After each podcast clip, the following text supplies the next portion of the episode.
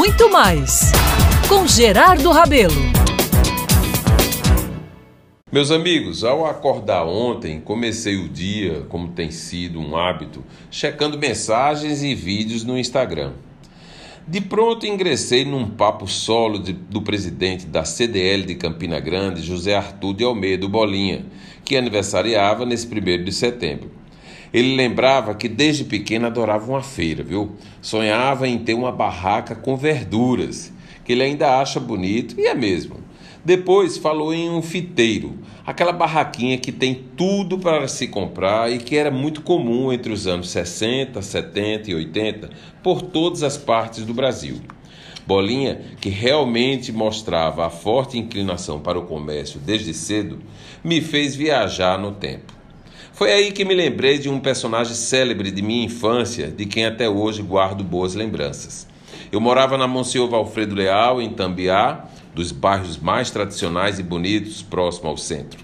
Ali, na esquina da Monsenhor Valfredo com a Tabajaras, um cruzamento bem importante, existiu, durante muitos anos, um fiteiro na quina do quarteirão, que era administrado por João, um baixinho conversador que tinha papo para todas as idades. Esse fiteiro de João era um point para quem gostava de papear e uma perdição para os guris da área. Ele teve primeiro uma bicicleta motor, depois uma lambreta, e com isso atraía curiosos, amigos da mesma geração dele, e a conversa sobre motos e carros rolavam.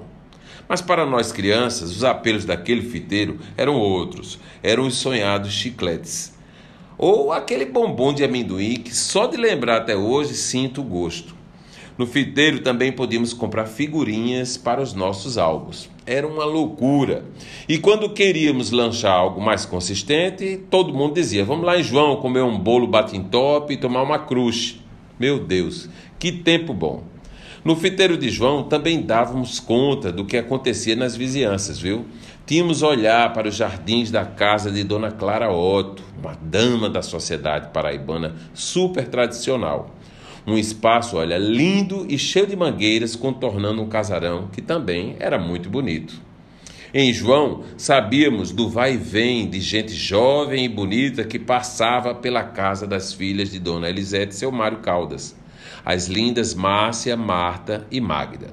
O tempo passou, meus irmãos. João, naturalmente, tomou os destinos mandados por Deus. A casa de Dona Clara não existe mais. Daquela época, só o muro. Seu Mário, Dona Elisete e todas as filhas foram morar em Recife. A vida seguiu e hoje eu estou aqui lembrando dessa gente super importante em nossa história. Vocês vejam que uma única referência da infância, da esquina de casa, como tem importância na ilustração de um tempo que não volta mais, mas que influenciará certamente para sempre nossos pensamentos. Eu sou Gerardo Rabelo e todos os dias estarei aqui na Band News FM Manaíra comentando boas lembranças de um passado feliz. Graças a Deus. Muito mais com Gerardo Rabelo.